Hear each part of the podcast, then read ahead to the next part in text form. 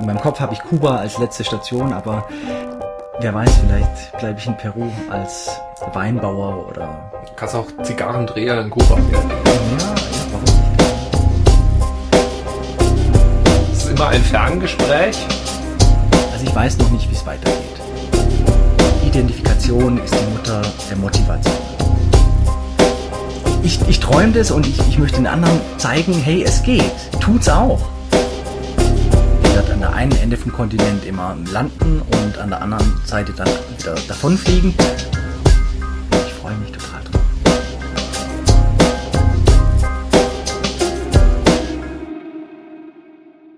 Ich telefoniere heute mit einem Alexander, der auf einem Parkplatz, auf einer Tankstelle in Australien in der Nähe von Sydney äh, mich angrinst. Es ist ziemlich dunkel, soweit ich das jetzt hier sehen kann, aber ähm, außer dass du unrasiert bist, siehst du gut aus, Alexander, und es scheint mir deiner Stimme auch wieder besser zu gehen. Grüße nach Australien, ans andere Ende der Welt. Ja, hallo Dirk. Ja, mir geht's, mir geht's sehr gut. Ich bin hier gerade bei äh, auf der Tankstelle mit meinem Camper und ja, werde hier die Nacht verbringen, weil es hier kostenlos ist. In Australien ist es äh, nicht so einfach, immer da einen Spot zu finden, wo man dann umsonst schlafen kann. Es gibt aber eine coole App, die kann ich dir auch noch für deine Notes ähm, sagen, und zwar heißt es äh, Wikicamps.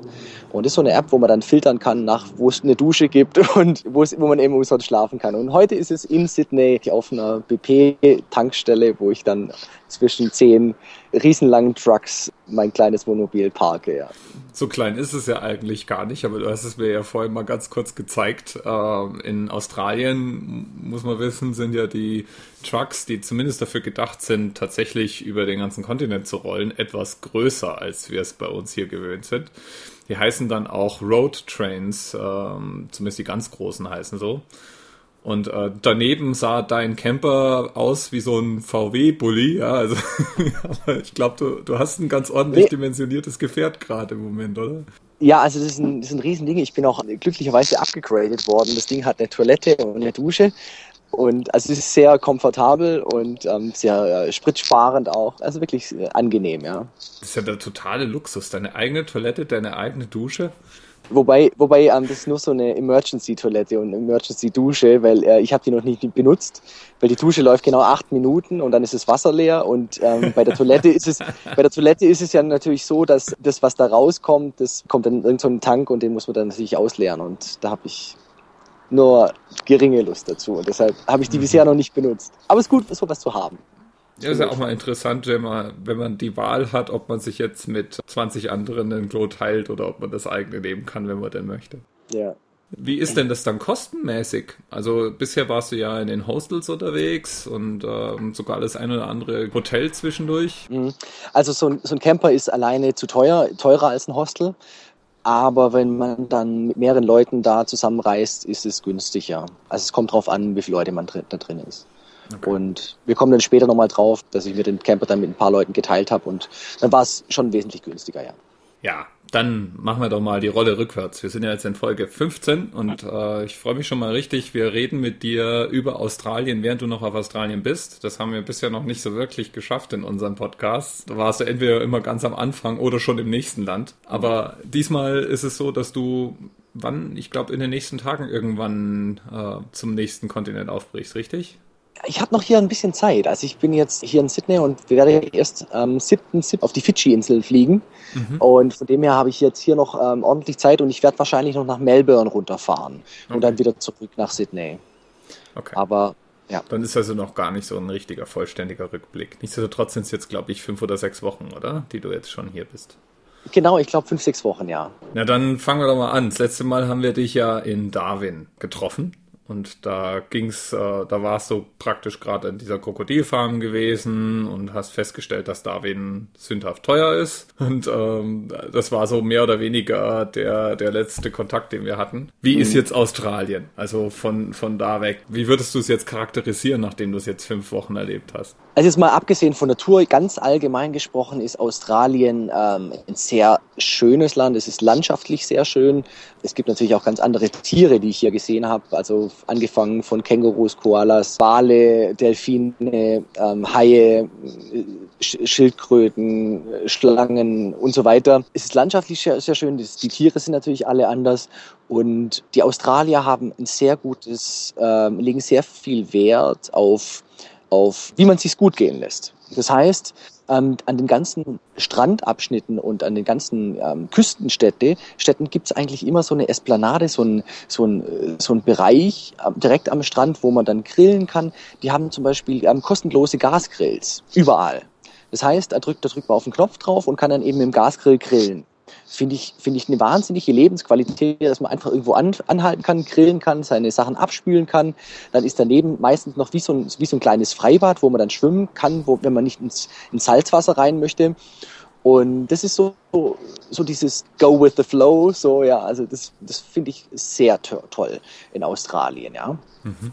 Ähm, Im Norden kann man übrigens, als ich dann in Darwin angekommen bin, ähm, ich weiß nicht, ob ich es beim letzten Mal erzählt habe, aber da wollte ich noch ins Wasser springen, habe das zum Glück nicht gemacht, weil es gibt Salzwasserkrokodile.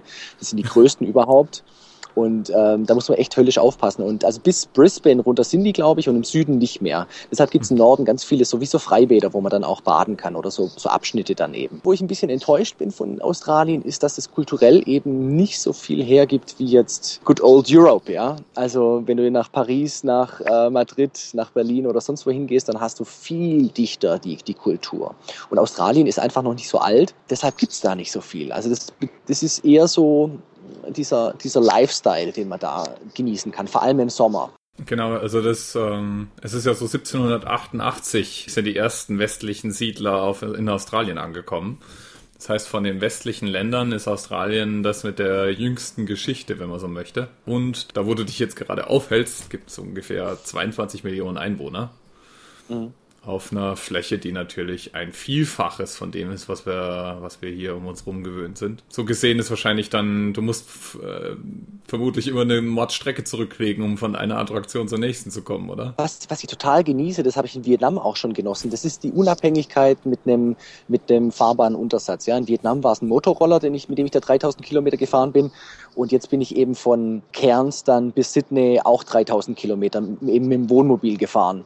Und das ist wahnsinnig toll, weil du da einfach irgendwo anhalten kannst, wo es dir gerade gefällt. Also das habe ich für mich rausgefunden, dass das unglaublich schön ist, da diese Unabhängigkeit zu sein und nicht immer an eine Gruppe gebunden zu sein, wenn man eine Tour macht oder eben an den Bus gebunden zu sein.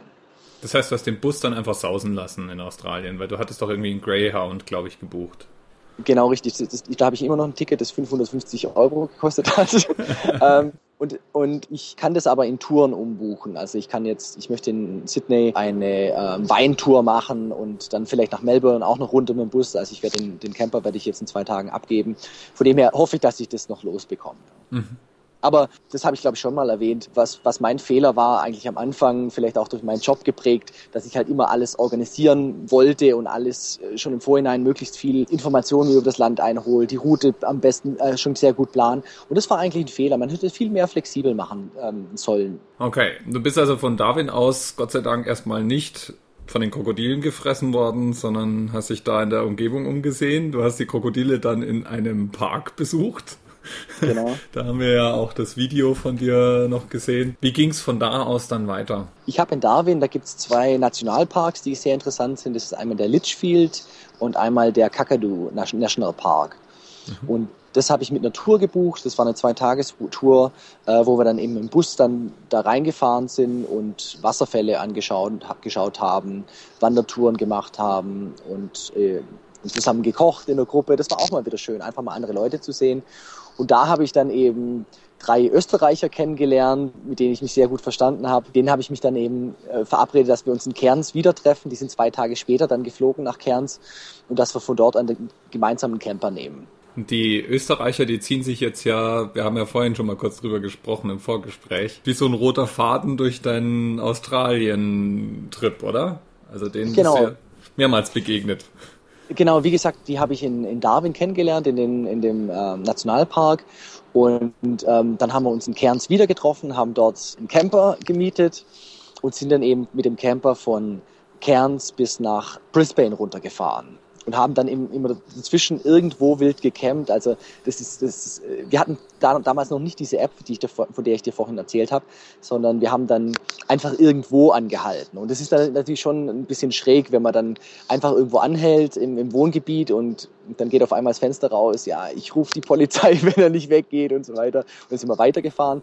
Und die Strafen hier für Wildcampen sind extrem hoch. Also pro Person sind es 500 Dollar oder so. Und einmal haben wir auch in der Straße geparkt und am nächsten Morgen äh, sind wir dann alle wach geworden im Camper und dann haben wir irgendwie so ein Trampeln auf der Straße gehört. Und dann schauen wir uns durchs Fenster raus und dann war da gerade ein Marathon, der auf der Straße war, wo wir campen waren. Wir waren das einzige Auto in der Straße und alle Marathonläufer an uns vorbei. Also ist schon wirklich irre zum Teil, ja. Genau, aber vielleicht nochmal zurück, bevor ich mit denen runtergefahren bin, habe ich ja noch am Great Barrier Reef ähm, getaucht. Vielleicht können wir da auch nochmal kurz drüber ja, sprechen. Genau. Dafür hast du hier deinen dein Tauchschein gemacht. Das war ja das große Ziel, am Great Barrier Reef dann zu tauchen. Sag uns, ja. ist es besser als die Similan Islands? Es ist besser, aber lass, lass mich vielleicht von vorne anfangen. Also ich bin erstmal dahin gefahren.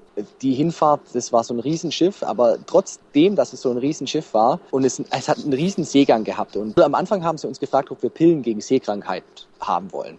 Und ich natürlich, nee, nee, brauche ich nicht. Habe ich noch nie gebraucht. Ja, ich, ich bin ein richtiger Kerl, ich brauche sowas nicht. Und dann nach der Viertelstunde habe ich dann zu einem anderen Typen rübergeschaut, der dann sich übergeben musste, äh, einen Teil auf die Polster und einen Teil über die Reling. Und dann habe ich mir gedacht, hm, mein Bauch ist auch nicht so gut. Geh, komm, lass mich mal nach hinten gehen. Ähm, da, wo das Boot am, am, ruhigsten ist, da, wo der Motor ist in der Mitte, da schaukelt es am wenigsten. Dann habe ich mich da hingesetzt und war in Begleitung von zehn anderen, die schon so, so Papiertüten in der Hand hatten und sich regelmäßig da rein übergeben haben. Dann habe ich gedacht, nee, mich, mir wird's nicht schlecht. Und dann nach weiteren zehn Minuten habe ich dann eben auch so einen Guide gefragt, hey, just in case, gib mir mal, gib mal so eine Tüte, ja. Also mir ging's echt hundeelend, ja. Und dann sind wir da auf dieser Tauchstation angekommen.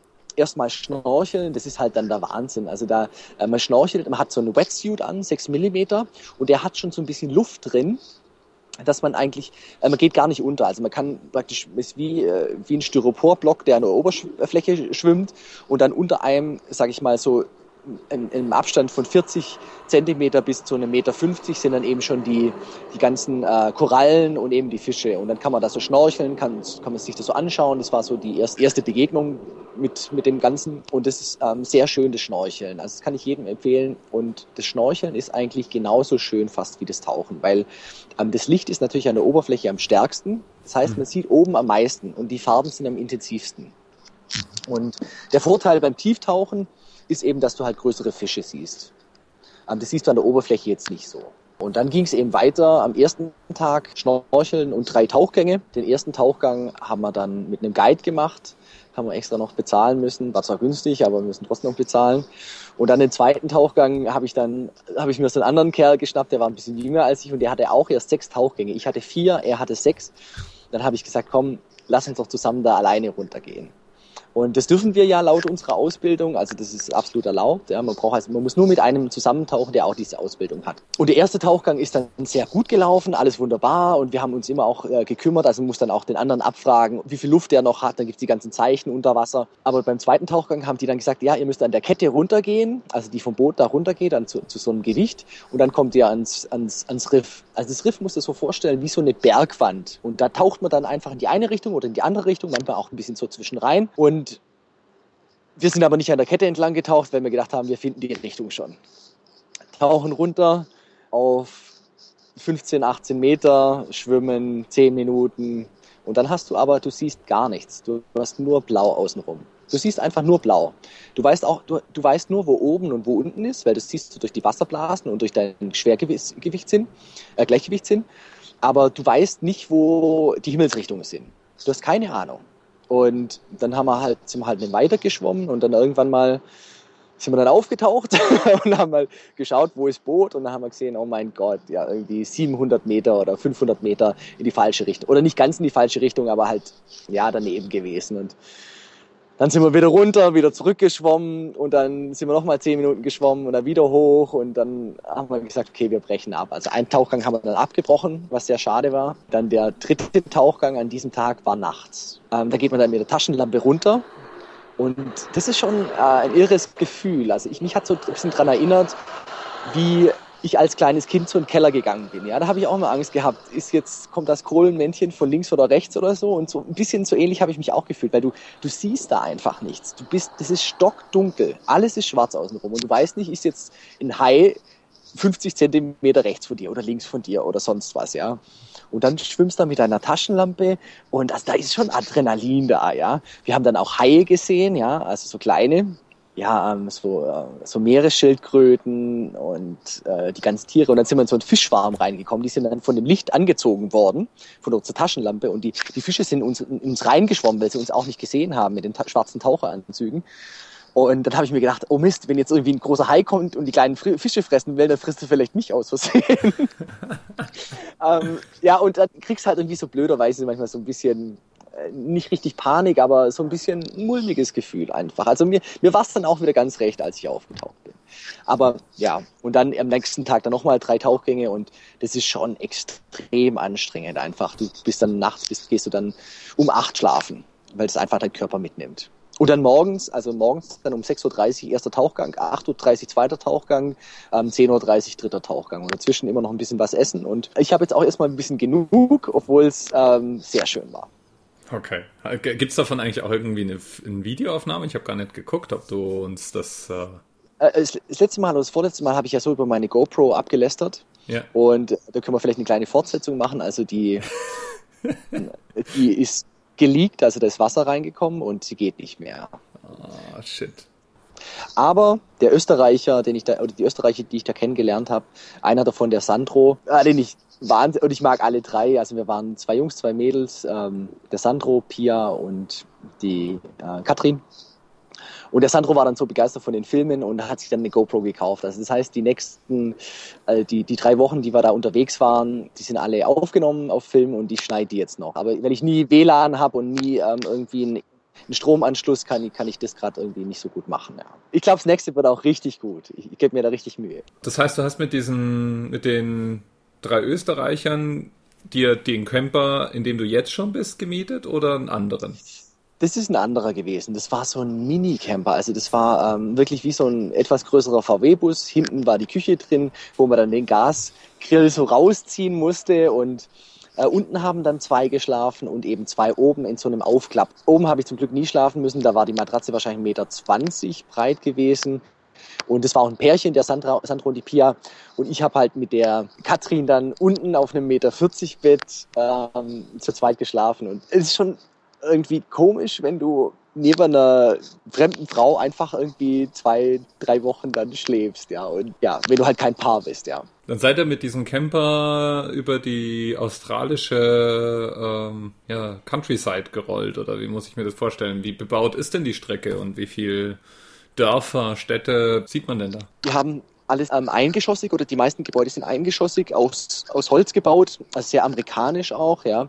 Mhm. Und alle haben sehr große Grundstücke, äh, wunderschöne Grundstücke, ja, irgendwie am Fluss gelegen und so. Und ich glaube, die kriegst du her echt günstig, diese Grundstücke.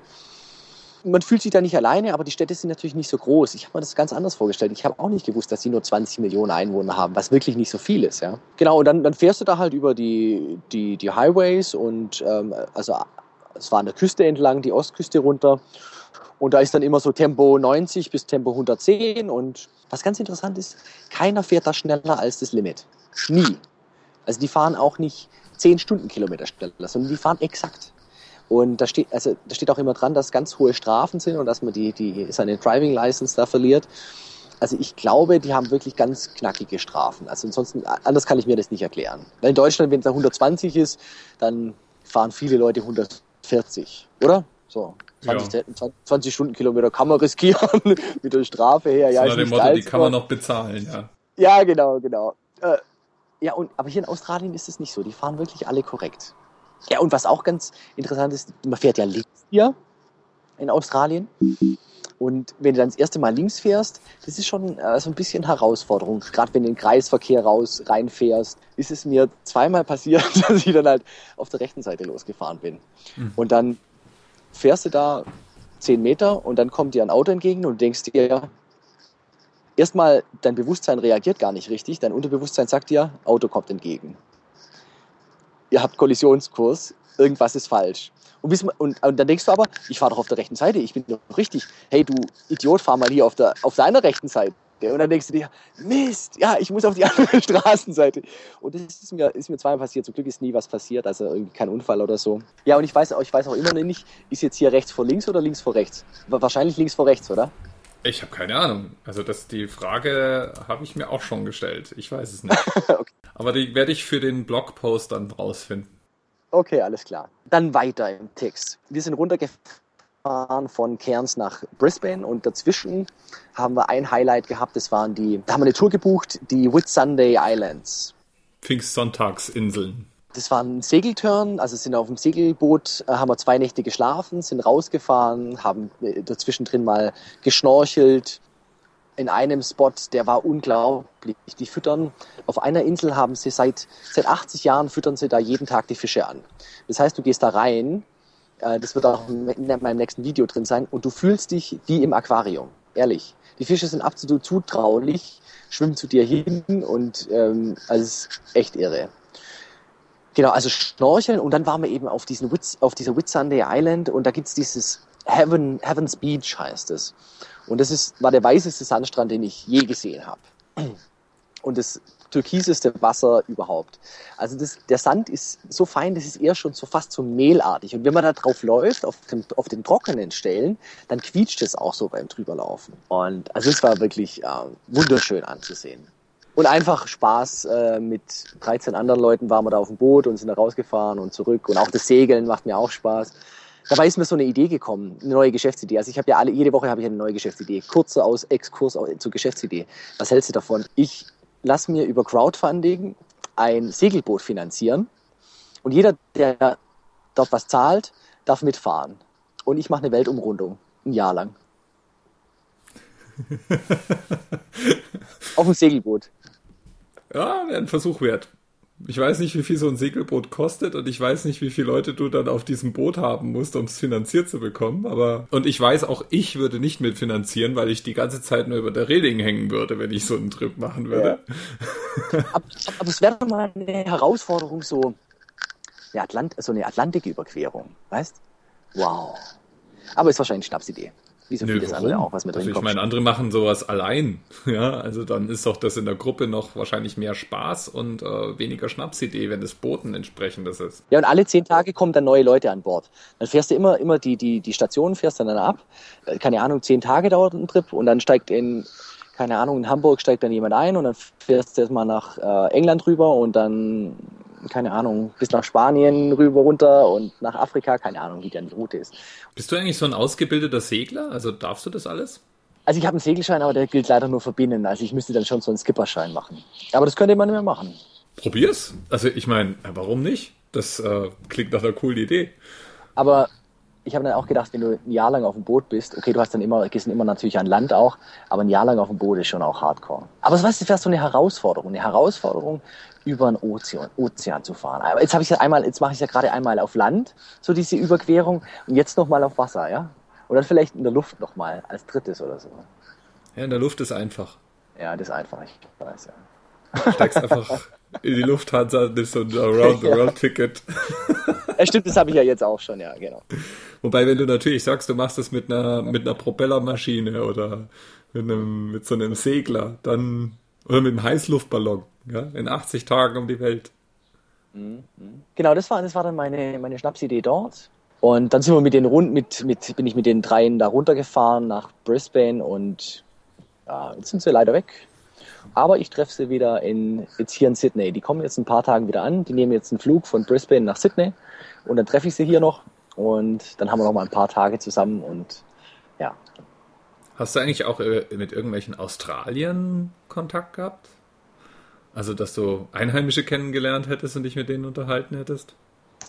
Ja, natürlich immer wieder, aber jetzt, jetzt nicht so eng, ja. Also ich habe, wir waren halt zu 14, wir halt immer aufeinander rumgehängt mhm. und, ähm, und ich habe es auch genossen, ja. Also was, was mir schon so ein bisschen fehlt, oder ich habe es gemerkt, so, so nur alleine sein macht auch keinen Spaß, ja. Also eine Zeit lang schön, aber wenn du, wenn du Leute hast, die du magst, denen du vertraust, mit denen du Spaß haben kannst, ist wie so eine kleine Familie und naja, habe ich gemerkt, dass ich das auch brauche. Also nur allein reisen ist auch schwierig.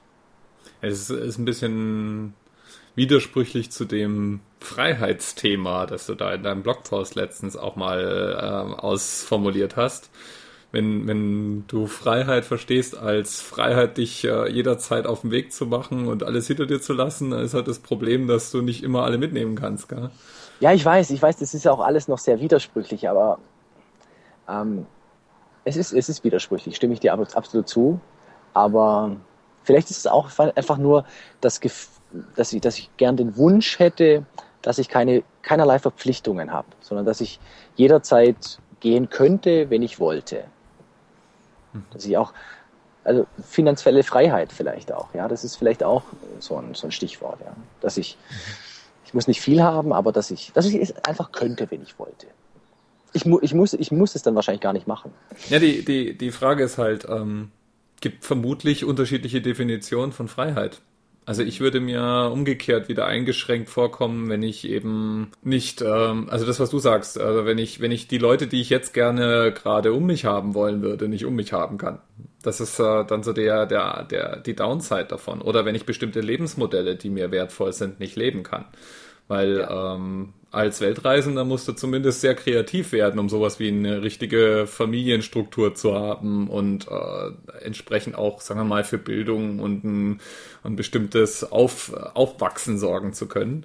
Und dann, dann legst du dir halt andere Zwänge zu. Also selbst wenn du jetzt sagst, ich pack meine Familie auf ein Boot und ich segel um die Welt, dann musst du trotz allem dann dir überlegen, wie sorgst du dafür, dass die jeden Tag genügend aber zu Futter auf dem Tisch haben und, äh, und so weiter. Und spätestens dann fühlt sich das wie Arbeit nur auf dem Boot an. ja, also wie gesagt, wie gesagt, ich stimme dir absolut zu, dass das widersprüchlich ist und ich muss, ich muss an dem ganzen, an dem ganzen Thema noch arbeiten. Und ähm, ich, ich möchte ja unbedingt auch mal Kinder haben. Ja, das ist ein, auch ein Wunsch von mir und und das passt noch nicht alles so unter, unter einen Hut. Und das, kind, das Thema Kinder ist mir so wichtig, dass ich irgendwann ähm, oder ich vermute, dass ich nach einem halben Jahr, so ist gerade mein Gefühl, schon wieder nach Deutschland kommen werde. Wobei ich mir das auch vorstellen könnte, dann wieder in anderen Städten mal für ein Jahr zu leben. Ja, also sich diese Freiheit immer mal wieder zu ja. behalten. Also etwas größere Abstände zu haben, aber. Ja. Oder vielleicht ja irgendwann die eine Stadt, die du so großartig findest. Ja? Also du hast jetzt dann so eine Sammlung von Städten, die du mal gesehen hast. Kannst du dir immer noch überlegen, ob nicht eine davon. Mhm. Ich muss ja natürlich. Wäre es muss natürlich zu den Lebensumständen passen, ja. Und wenn man dann nicht alleine ist, dann muss man natürlich auch Rücksicht auf andere nehmen, ja. Also wie gesagt, das ist. Vermutlich gibt es da keine Optimallösung. Ja, du wirkst irgendwie gerade sehr ausbalanciert. Da warst du es die letzten Male immer noch recht eindeutig in, äh, ähm, in deinen Meinungen. Ja, ich habe ich hab äh, auch so ein bisschen reflektiert und festgestellt, dass ich auch das, was ich da so gepostet habe über Marken und Identität und so weiter, dass ich auch gerade so das erste halbe Jahr erstmal äh, vielleicht auch war so ein Stück weit wegrennen, so von dem, was ich, was ich da so hatte, alles und was Neues finden und erstmal gegen alles sein, was ich hatte, ja. So, so Rebellion, eigentlich wie so eine zweite Pubertät fast, ja. Und wie so ein trotziges Kind. Und ich habe jetzt realisiert, dass ich, dass ich so trotzig, ein trotziges Kind war. Und das muss ich jetzt wieder alles in die Richtung kanalisieren und dann muss es wieder auch Normalität finden, ja. Und ich habe jetzt auch realisiert, äh, ich habe jetzt Halbzeit, ja, oder so, mhm. ja, so ungefähr Halbzeit. Und jetzt äh, dreht sich für mich irgendwie die Uhr wieder rückwärts. Ja, jetzt habe ich so irgendwie, äh, ich habe das Gefühl, die Uhr, jetzt wird's alles, geht alles noch viel schneller dann oder wird viel schneller gehen. Und deshalb mache ich mir jetzt immer mehr auch Gedanken, was dann danach kommt. Und ich habe aber das Gefühl, dass alles total offen ist. Ja, es ist immer noch alles voll offen. Es kann was ganz Neues sein. Ähm, vielleicht auch, dass ich in meinen alten Job zurückgehe. Angestellten-Dasein habe ich, das möchte ich zwar momentan nicht so, aber wer weiß, was passiert, ja. Ist alles wirklich sehr offen. Es kann wirklich sehr viel passieren noch. Interessant finde ich gerade, wir hatten in einem der ersten Folgen hast du ja da, war ich dich, da habe ich dich gefragt, ich glaube, das war in Südafrika, ich habe dich gefragt, ob sich wie Urlaub anfühlt. Mhm. Und du hast dann gesagt, nee, es fühlt sich nicht wie Urlaub an, weil ähm, im Urlaub ist es ja so, dass du eigentlich na, nach ein paar Tagen schon anfängst, wieder ans Zurückkommen zu denken, so ab der Mitte ungefähr. Wenn du zwei Wochen Urlaub hast, dann bist du so eine Woche in Urlaub und die andere Woche wieder auf dem, auf dem Weg nach Hause. Deine Worte klingen gerade so, als, als wäre das, wäre es eigentlich egal, wie lange man weg ist. Sobald so die Mitte erreicht wird, fängst du an, dich geil. Ja, ja, ja. Ja, also es ist total witzig auch, ähm, also auch so die Zeithorizonte, die, die, ähm, die verändern sich total. Als zum Beispiel der Ralf mich da besucht hat, der war zwei mhm. Wochen da und ähm, zwei Wochen ist für mich irgendwie jetzt kein Urlaub. Zwei Wochen ist halt, ja, da sieht man sich mal wie, wie äh, äh ja, so kurz mal eben, aber äh, Urlaub ist für mich irgendwie so zwei Monate jetzt, ja. also, ähm, ja, so zwei Wochen, das ist irgendwie, irgendwie gar nichts. Ja, wer weiß, vielleicht hast du ja dann später mal dann irgendwie so ein Modell, so Best Out, out of Both Worlds, so nach dem Muster, ähm, du arbeitest ein halbes Jahr und machst ein halbes Jahr praktisch Sabbatical im Wechsel oder keine Ahnung, bist, bist freiberuflich für irgendwas zuständig und brichst halt auf, wenn dir danach ist. Gibt ja, also grenzenlos Konstruktionen, die man finden kann.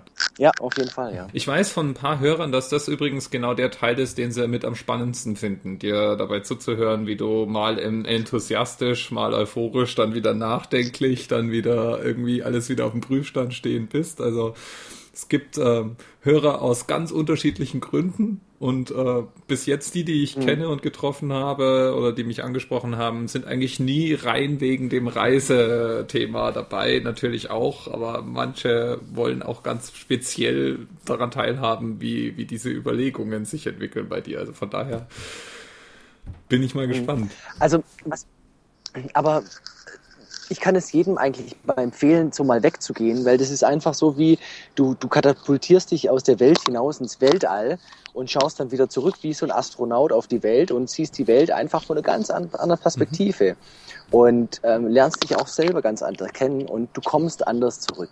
Du kommst anders zurück als neuer Mensch und ich glaube als gefestigterer Mensch. Also ich glaube, wenn jemand zum Beispiel äh, keinen so einen richtig gefestigten Charakter hat, kann das, glaube ich, eine sehr gute Methode sein, um einfach rauszufinden, was man möchte im Leben und was nicht.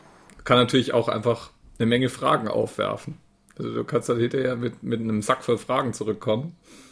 Die, die Bearbeitung nimmt dir niemand ab, egal wo du bist. Ja. Ich, ich habe so das Gefühl auch, dass wenn man so in irgendwas so drinsteckt, in der Arbeit oder sowas, dann wird man ja von, von jeder Stelle manipuliert und jeder hat eine Meinung drüber und dann hört man sich die Meinung an und denkt, ja, die Meinung ist ja gar nicht so schlecht und so weiter. Und man ist nie so richtig unabhängig, ja. Also man hat, man kommt nicht mehr so raus, sich sein eigenes Bild mhm. zu machen.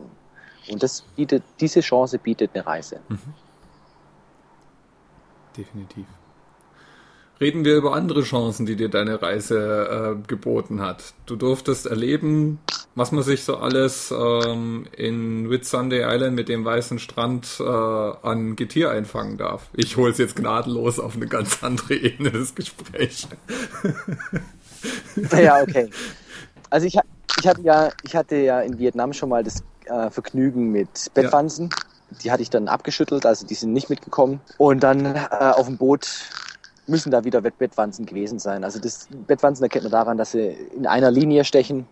Also man hat dann so fünf Stiche hintereinander in einer Linie und ich bin da wirklich im Bett drin gelegen. Die ganze Nacht hat mich nur gekratzt und dann haben wir, war es so, dass wir im Camper waren und ich weiß nicht, wo wir da waren, ob es Subizande war oder ein anderer Strand. Auf jeden Fall, wir sind zurückgekommen und wir hatten dann am nächsten Morgen alle so kleine rote Punkte. Also die waren nicht erhöht, das hat eigentlich eher so ausgesehen wie so ein Ausschlag.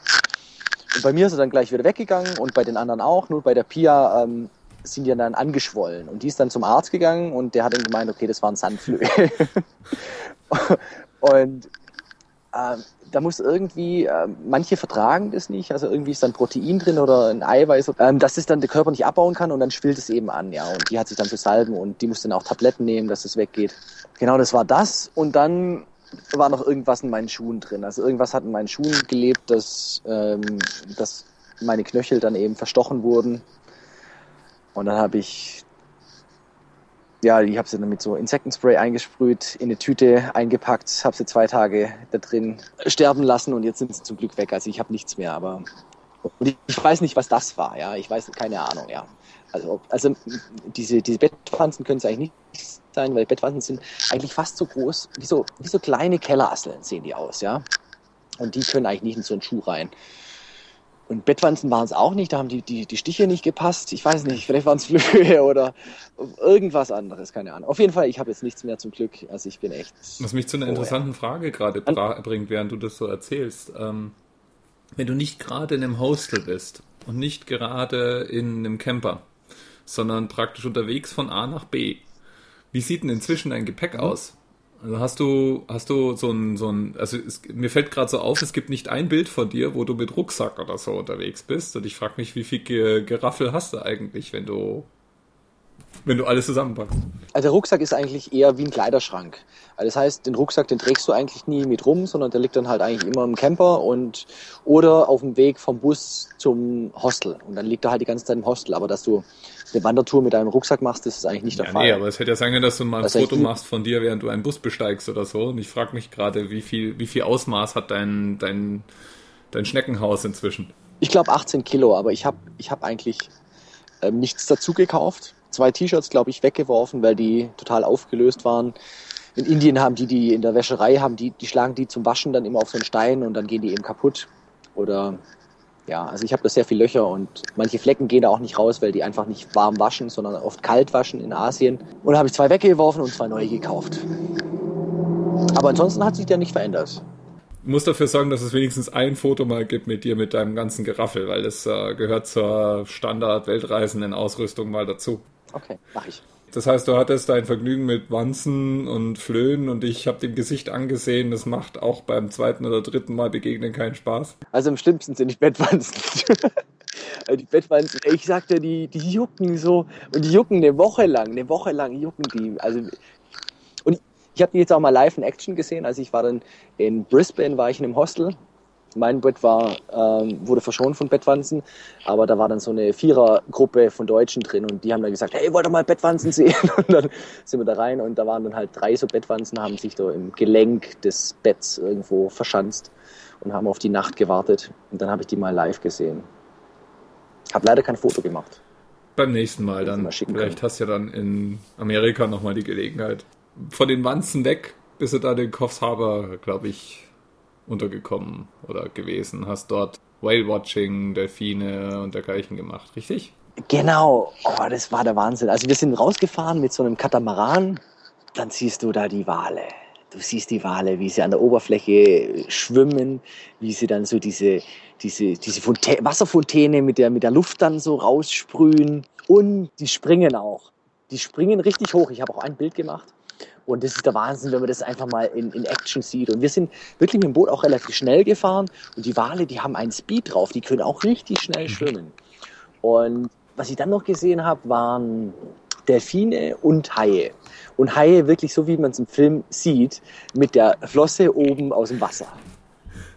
Also es war wirklich so, also echt wie im Film. Ja, ja, ja, genau, genau. Ich wollte gerade das Geräusch auch machen. Ja. Und das waren dann so richtig große oder? Ja, so 10, 15 Meter sind die, glaube ich, oder so. Also die, und die, die schlagen dann halt auch die, die Schwanzflosse dann so aus dem Wasser und, und ähm, die sind Rudel oft so, also sie waren immer so zwei oder, oder fünf, fünf Wale dann und also einfach wunderschön die anzuschauen, ja. Und wenn man sowas noch nie gesehen hat. Also für die Australier ist es ja ganz normal, einfach mal einen Delfin zu sehen oder einen Wal zu sehen oder einen Känguru zu sehen oder, oder ein Krokodil auch, ja. Aber wenn du das noch nie gesehen hast, ist es halt irgendwie was, äh, was ganz Besonderes für dich. Kannst du einfach auf deiner Liste abhaken. Ich habe irgendwie letztens so eine Statistik gesehen, ja. welche, welche Tiere denn die gefährlichsten Tiere der Welt wären. Und mhm. ich weiß jetzt nicht, was würdest du für einen Tipp abgeben? Was ist das gefährlichste Tier? Ähm, grüne Mamba, schwarze Mamba? Ah, nee, nicht so wirklich. Darfst nochmal. Skorpion. Nee, ich hätte es wirklich, also, da, also bei, bei so einer grünen, ich glaube so eine grüne Schlange, da bist du glaube ich nach 15 Sekunden tot oder nach, nach 30. Ja, also die Frage ist ähm, allerdings dann neben der Tatsache, wie schnell man daran stirbt, wie viele denn tatsächlich, äh, wie viel, wie viel Todesfälle sie denn verursachen. Spinnen noch? Spinnen? Mhm. Ich weiß es nicht. Also, ich habe gerade geguckt, ob ich im Internet die Originalstatistik nochmal rausgekramt kriege. Ich finde es jetzt gerade nicht, aber ich werde es dann in den Show Notes verlinken. Also, das äh, mit Abstand gefährlichste Tier ähm, ist die Anopheles-Mücke. Wegen der Malaria. Also, die killt eine Okay. unglaubliche Menge an, an äh, Menschen. Der Mensch ist übrigens auch ein ziemlich gefährliches Tier. Und der Hai ist ganz weit hinten. Also an, Haiattacken sterben irgendwie drei oder vier Menschen pro Jahr. Und demgegenüber sterben mehrere Millionen Haie durch Menschen jedes Jahr. Wenn ich ganz kurz einhaken darf, äh, was ganz interessant ist, wie die Taucher die Haie sehen. Weil die Taucher sagen immer, hey, ich habe einen Hai gesehen. Alle, yeah, wow, voll super und so, wir haben keinen gesehen. Also die Taucher freuen sich eher, wenn sie immer Haie sehen. Also weil die Haie einfach, die stehen nicht auf Menschenfleisch eigentlich. Wenn, dann ist es meistens ein Unfall oder, Ja. ja, sie sind schon so ein bisschen unberechenbar, aber im Normalfall passiert eigentlich nichts. Ja, sie, die, du bist praktisch, ähm, das ist ein Versehen. Also ich kann mir immer vorstellen, wie so ein Hai, der, der, der versehentlich so einen so einen Surfer durchgebissen hat, hinterher so durchs Meer schwimmt. Es, Was kommt da noch auf der Liste? ähm, es, es sind alle möglichen Tiere da drauf. Wie gesagt, ich finde es jetzt gerade nicht, dass ich es dir wirklich geben könnte. Was äh, zum Beispiel wohl relativ gefährlich ist, sind Hippos. Nilpferde. Nilpferde war das. Wort. Name. Nilpferde. Und zwar, weil die wohl recht viel äh, in bewohnten Gebiet auftreten. Also ähm, Nilpferde sind recht oft in Wasserläufen. Einmal ähm, kriegen die einen Mordspeed drauf, wenn sie anfangen loszutrampeln. Und zum Zweiten passiert es wohl immer wieder, dass Menschen zwischen, zwischen Nilpferdmama und Nilpferdbaby kommen. Ja, dann ist Wo dann ist das Nilpferd, die. Nilpferdmama keinen Spaß mehr versteht. Und das, ist, wenn dann so praktisch äh, die, das Gewicht von einem, von einem Mittelklassewagen auf dich zurennt, ja, dann hast du eigentlich keine Chance mehr. Die Viecher sind auch wirklich richtig schnell. Also die kannst du auch nicht, denen kannst du nicht davonlaufen. Okay, okay.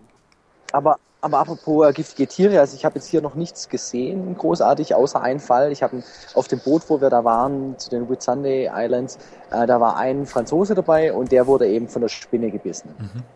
Er hat erst gedacht, es wäre von einer Mücke und dann ist aber das wahnsinnig angeschwollen und ihm ist schlecht geworden. Und dann hat er, ist er eben zum Arzt gegangen und der hat ihm dann so eine Creme verschrieben und Antibiotikum. Also das war wohl auch irgendwie eine giftigere Spinne. Wenn's, Was wir schon ja, was wir schon gesehen haben, war auch dieser, ich glaube, Huntsman heißt der. Irgendwie so, so ähnlich, glaube ich. Also der hat so bunte Gelenke und soll wohl auch ein bisschen giftiger sein. ja, also mein giftige Viecher gibt's. Die wenigsten haben, die wenigsten haben uns auf der Speisekarte. Ja, eigentlich nie, eigentlich keine, ja. Ja. Außer, außer vielleicht die, die Krokodile oder so. Ach genau, was, was, was es auch noch für ein interessantes, giftiges Tier hier gibt. Sagt dir Cane Toads was? Nee. Nee, Sagt dir nichts? nee, sag mir nichts. ist ganz, ist ganz interessant, das ist, ein, ist eine Kröte, die nach Australien eingeschleppt wurde. Mhm. Und zwar, ähm, diese Kröte wurde, glaube ich, ich weiß nicht, gezielt importiert, um, um irgendwelche Insekten aufzufressen oder sowas. Ich kenne den Hintergrund nicht ganz genau. Und äh, das hat auch ganz gut funktioniert. Nur diese Cane Toads, die haben hinter dem Kopf haben die zwei Giftdrüsen. Und, ähm, und auch die Haut ist, glaube ich, äh, giftig. Das heißt, die, die Cane Toads haben keine natürlichen Feinde und die vermehren sich äh, wie Ungeziefer dort. Mhm. Das heißt, überall springen in Australien diese Cane Toads rum und das ist halt wirklich eine Plage. Und ähm, die Australier, die, die kennen auch kein Pardon. Ich habe eine ältere Dame gesehen und habe dann sie gefragt, ja, ob das ein Cane Toad wäre. Wär. Und sie sagt dann, ja, das, das, das wäre einer. Kill it, kill it. Und ich dann, was, ich kann jetzt die Kröte nicht kaputt machen. Und dann, die hat so Flipflops angehabt und tritt mit ihren Flipflops auch einfach auf die, auf die, auf die Kröte drauf. Ja, so, die machen das so, die Australier, weil die halt einfach diese, diese Kröten hassen. Die, die, die nehmen Golfschlä Golfschläger, wenn sie auf dem Grundstück sind, und hauen diese Kröten mit dem Golfschläger über ihr, ihren Gartenzaun raus, ja. Krass. Das ist dann eine riesen, Riesenplage, ja. Okay. Und ich habe auch gehört, ich weiß nicht, ob das stimmt, aber dass selbst Krokodile, wenn die so eine Kröte fressen, ähm, dass die Krokodile dann sterben. Und ähm, also es ist auch so, bei der Einreise schauen die wirklich, dass du nichts dabei hast. Also keine Tiere oder sonst was. Das sind die Australier sehr ähm, Ja, die sind- restriktiv. Die sind ja gebrannte Kinder, die haben ja auch eine Hasenplage.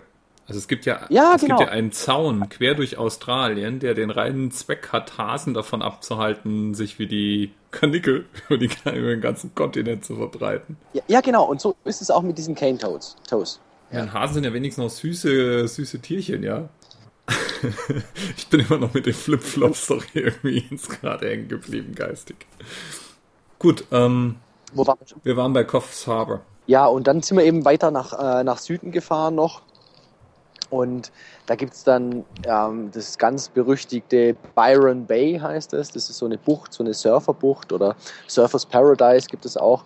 Und es ist, glaube ich, ganz nett oder wahrscheinlich sehr schön im Sommer, mhm. Sommer-Lifestyle zu erleben. Aber momentan ist es hier relativ kalt. Also alle, ähm, alle, die in Deutschland leben, können jetzt mal ein bisschen schadenfroh sein. Bei mir ist es nicht so warm hier. also ich habe hier momentan wahrscheinlich 15 Grad. Es ist gerade ähm, es ist gerade hier am, glaube ich, 10 Uhr abends oder halb elf schon. Und ja, so 10, 15 Grad und tagsüber hat es so knappe 20 Grad. Und es ist also schon sehr windig auch und so. Also es ist ja jetzt äh, nicht so die optimale Reise, der optimale Reisemonat. Ja, und ich, ich war von diesem Byron Bay fast ein bisschen enttäuscht, weil das hat jeder gesagt, da musst du hingehen, unbedingt und so. Aber viel mehr als surfen kann man da nicht machen. Es gibt ein paar nette Bars oder so, aber das war's dann eigentlich. Ja, wahrscheinlich surfen und kiffen. Ja. Ja, also Nimbin ist, äh, Nimbin soll so, so die Kiffer, Kifferhochburg so ein bisschen sein. Also da soll man, also da gehen immer alle hin zum Kiffen. Also ich war da nicht. Hast du denn eigentlich irgendwas von diesen üblichen ähm, Stops in Australien gesehen? Sowas wie, keine Ahnung, Ayers Rock oder so? Das habe ich leider nicht gesehen. Ayers Rock ist ja ziemlich im Zentrum von Australien und das sind einfach, glaube ich, nochmal so 1500 Kilometer, ah, okay. die man da fahren müsste oder fliegen müsste. Und ähm, ja, das ist einfach... Äh, war in meinem Zeitplan nicht drin. Was ich ja in der Vorbereitung gefunden habe, war, also einmal Ayers Rock ist gar nicht mal der, Ayers Rock ist ja speziell deswegen, weil es so ein, ein Felsblock aus einem Stück ist. Und ähm, mhm. es gibt einen noch größeren, der heißt Mount Augustus und ist wohl der größte oh. Monolith auf der, auf der Welt, der wohl bei weitem größer ist als Ayers Rock. Und der ist, der ist im Süden von Sydney, gell? So süd, ja. südwestlich, oder? Ja, kann sein. Also das, ähm, mhm. über den habe ich gelesen. Und was ich auch gelesen habe, und da war ich dann wirklich hin und weg, ähm, in Australien ist auch die größte Farm der Welt. Mhm. Die größte Farm der Welt, äh, das ist Anna Creek Station. Ähm, die ist größer als Israel und wird von acht Vollzeitbeschäftigten bewirtschaftet. Das ist der Hammer. Das ist wirklich der Hammer. Sie haben irgendwie 30.000 Rinder oder so da drauf. Und ähm, jeder der Angestellten hat ein Flugzeug. Wahnsinn. Aber da, da fiel mir irgendwie nichts mehr ein. Und dann wahrscheinlich ganz viele Backpacker, die dort arbeiten, oder? Ich habe keine Ahnung, wie das wirklich aufgebaut ist. Ich habe drüber gelesen in einem von meinen Büchern, in denen ich immer blättere, wenn, ich, wenn so eine Sendung ansteht. Und, und zwar in Dr. O'Dales äh, Geografisches Lexikon ist das äh, erwähnt. Und äh, mhm. das fand ich dann schon beeindruckend, muss ich sagen. Also dadurch, dass es halt so ein riesen, riesiges, weitläufiges Land ist, gibt es da ein paar Superlativen, denen man begegnen kann. Ganz nett, eben in dem Zusammenhang übrigens auch ähm, in Tasmanien mhm. wird 50 Prozent des legalen Opiumsbedarfs der Welt produziert. Heißt, äh, bei dir in der Ecke wird, äh, wird der Dope für, für die Welt gebaut. Okay. Ja. Wahnsinn.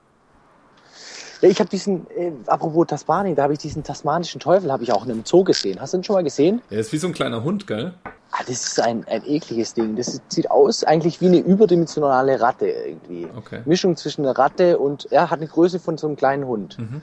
Ist aber ziemlich hässlich. Ja, hat aber im Verhältnis zu seinem Körpergewicht die, die größte Bisskraft aller Tier, äh, Säugetierarten und hat mehr, mehr Druck auf seinem Kiefer als zum Beispiel ein T-Rex gehabt hätte oder ein weißer Hai. Echt? Ja, krass. Also das Vieh beißt dir Körperteile ab, wenn du nicht aufpasst. Echt krass. krass. Sieht gar nicht so aus. Ja. Sieht gar nicht so aus. Ja, ich kenne den tasmanischen Teufel eigentlich nur aus, äh, aus Roadrunner. Da wirbelt er ja immer so. Na egal. Okay. du weißt gar nicht, wovon ich rede gerade, gell? Doch, Roadrunner kenne ich noch. Ja. Wie hat er immer gemacht? Ich weiß gar nicht. Möb, möb. Ja, genau, genau. Ja, da ist, da ist ja der Coyote und dann gibt's doch diesen, ja. diesen, dieses Vieh mit dem großen Gebiss, der dann immer in so einem Wirbelsturm durch die Gegend wirbelt. Und ich glaube, das ist ein tasmanischer Teufel. Du meinst der, der immer am Schluss explodiert dann oder so? Das weiß ich nicht mehr, ob der, das, so, so parat habe ich gerade nicht mehr. Es gab ja immer einen Bösen, der am Schluss immer, der am Schluss immer explodiert ist oder der immer, dem irgendwas Blödes passiert ist. Aber der war das nicht. Nee, der war das, war das nicht. So Okay. Ja, egal. Ich muss mir das mal, ich muss mir das mal wieder anschauen. Ja, dringend. Das ist eine wichtige, wichtige mhm. kulturelle, ähm, um, um dich kulturell schon mal auf Sydney einzuschwören, sozusagen. Okay, dann sind wir jetzt ja praktisch geistig emotional in Sydney angekommen. Das heißt, du, Richtig. du wirst jetzt wann, hast du die Stadt jetzt schon gesehen oder ihr seid wahrscheinlich noch außen rum, oder? Oder du bist ja die Österreicher also, inzwischen losgeworden und triffst sie dann dort. Genau, richtig, ja. Also ich bin jetzt, ich habe bisher nur ein BP, ähm, die BP-Tankstelle gesehen, die ähm, ganz nett ist, aber ähm, eigentlich genau gleich ausschaut wie in, in Deutschland, mal abgesehen von den Riesentrucks hier. Ähm, und werde die mir morgen früh in der Früh gleich anschauen. Okay. Und ein paar Tage hier bleiben und dann wahrscheinlich nach Melbourne wieder weiterfahren. Wenn du da Melbourne ansteuerst, ähm, da war praktisch das erste Chinatown der westlichen Welt. Ah, ja. Und ähm, hat mal zu Hochzeiten über 10% der Gesamtbevölkerung ausgemacht. Mhm. Was dann damals dort für Mords, ähm, für Mordsaufstände gesorgt hat und für Ärger. Mhm. Und ähm, ja, genau, darauf bin ich irgendwie auch noch gestolpert. Da, da fällt mir jetzt in dem Zusammenhang eine Frage ein. Bist du denn ein Fußballfan? Natürlich, natürlich. Natürlich. Du weißt schon, dass morgen Deutschland spielen wird. Ja, natürlich. Wirst du es denn verfolgen? Ja, klar. Ja, klaro. Also, ich werde meine Reise so planen, dass ich jedes Deutschlandspiel mitbekomme. Logisch. Logisch. Das heißt, morgen sitzt du irgendwo in Sydney in der Bar und schreist äh, mit äh, Exildeutschen den Bildschirm an, oder wie? Ja, ja, klar. Ich, ich muss noch googeln, ich muss ja googeln, ob es irgendwie so eine Deutschland-Bar gibt oder sowas. Es gibt sicher. Das ist mir ja bei dieser Weltmeisterschaft, ich bin ja Fußball-ignorant, wie du weißt. Ähm, mhm. Das heißt, mir fehlt wahrscheinlich irgendwie ein Gen oder so. Und ich war mhm. dann bei diesem bei diesem Sommermärchen WM-Sommer, wo äh, alle heute noch davon reden, wie toll es gewesen sei, war ich just in der Zeit in Seattle in den USA. Okay. Und ähm, ich weiß noch wie heute, ich bin dann dort aus dem Büro raus, hatte Hunger und bin dann in einen Red Robin, das ist so eine Luxus-Burgerkette in den USA, gestapft. Dann habe ich da so hingesetzt, habe mir meinen Burger bestellt, habe meinen Rechner aufgeklappt und dann kommt so mein Burger und ich schaue auf und schaue so nach links und sehe mindestens 30, 40 Leute mit Deutschland-T-Shirt. Schau so nach mhm. rechts, sehe 30, 40 Leute mit Italien-T-Shirt und mhm. habe mir also praktisch ganz unfreiwillig und unvorbereitet in den USA das Abschlussspiel Deutschland gegen Italien live mit angeguckt. Wo wir verloren haben, auch das. Genau, wo wir verloren haben. Ich habe ich hab praktisch mitgelitten, obwohl ich es eigentlich gar nicht vorhatte. Ja. Ich hoffe, dass ich nicht äh, an dem Flug dann bin, dass ich dann irgendwas nicht verpasse, irgendwie das Endspiel. Am 7.7. habe ich meinen Flug nach, auf die Fidschi Islands. Mhm. Ich hoffe, dass da nicht zufällig das Endspiel ist, wo dann Deutschland Weltmeister wird oder sowas. Dann würde ich mich ja. Mann, Mann, Mann, Mann. Das wäre natürlich schlimm. Wenn du nicht live sehen würdest, wie Deutschland Weltmeister wird. Okay, dann äh, fiebern wir jetzt mal ähm, damit. Dann haben wir noch ein Thema, über das wir mal ganz kurz reden müssen. Und zwar mhm. haben wir beim letzten Mal ja schon angekündigt, dass wir einen Live-Hangout machen wollen. Was uns da jetzt im Augenblick noch fehlt, ist ähm, der richtige Zeitpunkt, auf den sich die Leute schon mal freuen können. Ich werde natürlich ein entsprechendes Event auf Facebook und Google Plus anlegen und zusammenschreiben, was man alles tun muss, damit man da live dran teilnehmen kann. Mhm. Zeitlich laden wir zum 7. August hin ein. Der 7. August ist ein Donnerstag, da bist du in den USA, in Miami. Wir sind eigentlich schon über deine Halbzeit drüber, aber nicht, nicht so viel, dass wir trotzdem mal einen Rückblick machen könnten. Genau, richtig. Da bin ich in Miami. Genau. Und die Hoffnung ist ja, dass es in Miami äh, eine ordentliche Infrastruktur geben wird, äh, über die wir dann auch mal Live-Video machen können. Für diejenigen, die mit dem Begriff Hangout nichts anfangen können, das ist praktisch wie eine Art Videokonferenz über YouTube. Das heißt, wir werden mit einigen Leuten, die sich melden und auch der Aufruf, meldet euch, wenn ihr Interesse habt. Ähm, wir werden einzelne Leute aussuchen, die wir ähm, dann in diesen Hangout direkt live mit reinnehmen. Wir werden einen Chat aufmachen und ähm, außerdem, ja, kann jeder live zuhören und da sozusagen konsumierend dabei sein. Auch dann, wenn man nicht direkt sichtbar sein möchte oder mitsprechen möchte, kann man sozusagen einfach mal live dem Ganzen dann folgen. Nähere Details dazu dann, wie gesagt, auf äh, das Ferngespräch.de und auf lifeisajourney.org und auf den üblichen ja, Social Media, Media Kanälen, die wir ja auch alle bespielen. Da freuen wir uns schon mal sehr drauf. Also ich mich mhm. auf jeden Fall mal. Ich freue mich auch. Wenn ihr uns über iTunes hört, also sprich auf eurem iPhone oder am iPad, äh, wäre es großartig und wir würden uns dick freuen, wenn ihr uns eine Bewertung hinterlassen würdet. Also einfach mal draufgehen, ein paar Kommentare schreiben oder eine Note hinterlassen, wie gut ihr uns denn findet. Okay. Ja, dann war wie immer cool, war eine Menge Material. Da werde ich wieder ein bisschen brauchen, bis ich es zusammengesägt habe und live gestellt habe. Ähm, ich wünsche dir nochmal ein paar großartige Tage jetzt in Sydney und Melbourne. Genieß die Zeit. Äh, guten Flug zu den Fidschi-Inseln und wir hören uns. Pass auf dich auf. Ja, mach's gut. Bis dann. Ciao. Ciao. In meinem Kopf habe ich Kuba als letzte Station, aber wer weiß, vielleicht bleibe ich in Peru als Weinbauer oder. Du kannst auch Zigarrendreher in Kuba werden. Ja, ja warum nicht? Das ist immer ein Ferngespräch. Also ich weiß noch nicht, wie es weitergeht. Identifikation ist die Mutter der Motivation. Ich, ich träume das und ich, ich möchte den anderen zeigen, hey, es geht. Tut's auch wird an der einen Ende vom Kontinent immer landen und an der anderen Seite dann wieder davonfliegen. Ich freue mich total.